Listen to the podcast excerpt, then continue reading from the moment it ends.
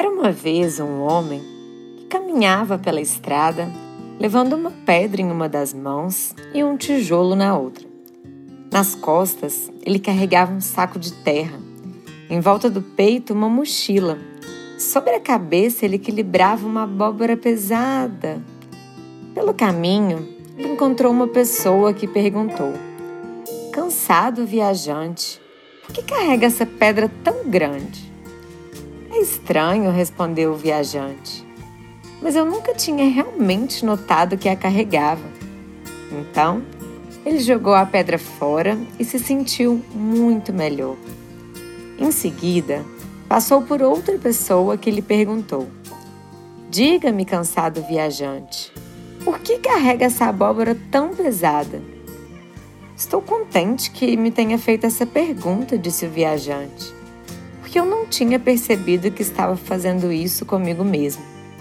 Então, ele jogou a abóbora fora e continuou seu caminho com passos muito mais leves. Um a um, as pessoas passavam e iam avisando sobre as cargas desnecessárias do viajante. E ele foi abandonando uma a uma. Por fim, ele tornou-se um homem livre e caminhou como tal.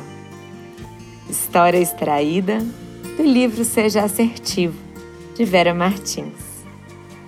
E com esse pequeno conto, quero começar a nossa reflexão de hoje sobre as cargas que nós estamos carregando.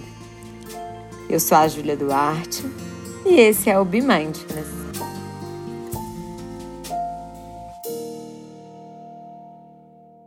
Yoga vai muito além das posturas e do tapete. O yoga é uma filosofia que nos ajuda a viver melhor. Eu tenho uma professora maravilhosa, a Patti, do Estúdio Satya, e entre uma postura e outra, ela tece algumas considerações que valem muito além da prática, mas para a vida. Em uma dessas vezes, ela disse: Perceba se essa postura não está te sobrecarregando demais. Na prática e na vida, Tome cuidado para não fazer aquilo que vai além da conta. No fim da aula, ela finaliza com alguns agradecimentos e, entre eles, ela nos convida a agradecer pela liberdade de fazer escolhas. Nesse dia específico, eu saí da aula tocada por essas duas frases: não carregar aquilo que não damos conta e me lembrar da liberdade que nós temos de fazer escolhas. Pouco tempo depois, chegou uma mensagem num grupo de WhatsApp que eu já queria sair há algum tempo, pois tinha muitas discussões que não me agregavam, não me faziam bem, mas sabe-se lá por que eu não tinha saído ainda. Após as reflexões da aula, assim que a mensagem chegou, eu mandei uma mensagem no grupo falando que eu tinha outras prioridades para alocar meu tempo e a minha energia e que eu ia optar por sair do grupo mas que seguiríamos nos falando de outras formas. Uh, que alívio! Eu dei um exemplo simples. Eu imagino que muitas pessoas já possam ter vivenciado como um grupo de WhatsApp que não nos agrega. Mas eu convido vocês a levarem isso para outros contextos e tirarem um minutinho, talvez até pausando esse podcast, pegar um papel, uma caneta e fazer um brainstorm se perguntar: quais pesos eu tenho carregado desnecessariamente? Os pesos que nós carregamos podem ser nossos pensamentos negativos, podem ser nossos julgamentos sobre os outros ou sobre nós mesmos, podem ser crenças limitantes, pode ser a culpa e o remorso pelo passado que não pode ser mudado, pode ser a ausência de perdão Podem ser arrependimentos, pode ser o excesso de pessimismo, podem ser roupas e objetos parados em casa e que nos ligam ao passado e deixam a energia da casa pesada. Podem ser pessoas que não nos fazem bem. Podem ser obrigações e tarefas dos outros que estamos pegando como nossas. Pode ser a tentativa de controle do outro, do mundo. Por que nós estamos carregando tantos pesos? Medo de desagradar? É autoexigência? Será que é a necessidade de trabalhar o perdão, de abrir mão, de dizer não? Quais pesos você anda carregando? Sócrates já falava isso há mais de dois mil anos e ainda é super oportuno. Tome cuidado com o vazio de uma vida ocupada demais. Se nós estamos sempre no piloto automático, sempre na correria, nós não temos tempo para refletir sobre escolhas melhores que podemos fazer para nossa própria vida. Escolhas que poderiam nos ajudar a aliviar pesos, desafrouxar o nó da gravata, trazer mais alegria, mais leveza para a nossa vida.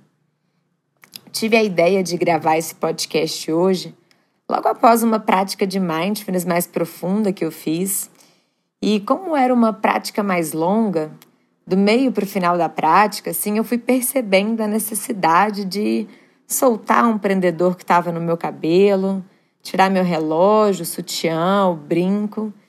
E assim eu fiquei muito mais confortável. Mas antes de parar para fazer minha prática, eu nem tinha percebido que o prendedor, o sutiã, o brinco estavam me apertando, me incomodando. E depois que eu criei esse espaço interno, ficou bem mais claro.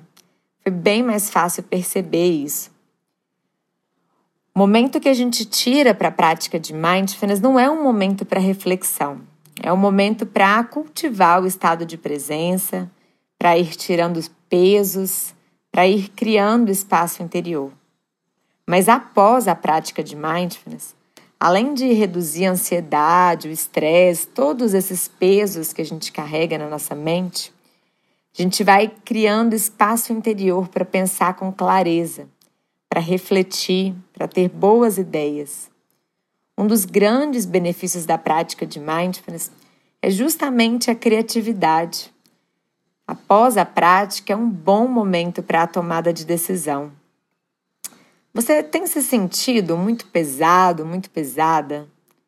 Será que não tem algo que você possa deixar para trás, delegar, abrir mão, perdoar ou simplesmente tirar da sua vida? Que tal fazer uma pausa e criar um espaço interior para refletir sobre isso? Te convido a fazer uma prática de mindfulness. Nos últimos episódios aqui do podcast, você encontra diversas opções.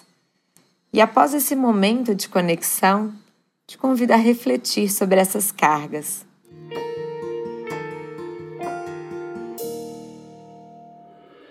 E se você quer contar com a minha ajuda para se aprofundar na habilidade de criar espaço interior para viver melhor e cultivar mais presença por meio das práticas de mindfulness, no fim desse mês de outubro, às quartas-feiras, nós teremos uma nova turma do programa de Mindfulness de oito semanas.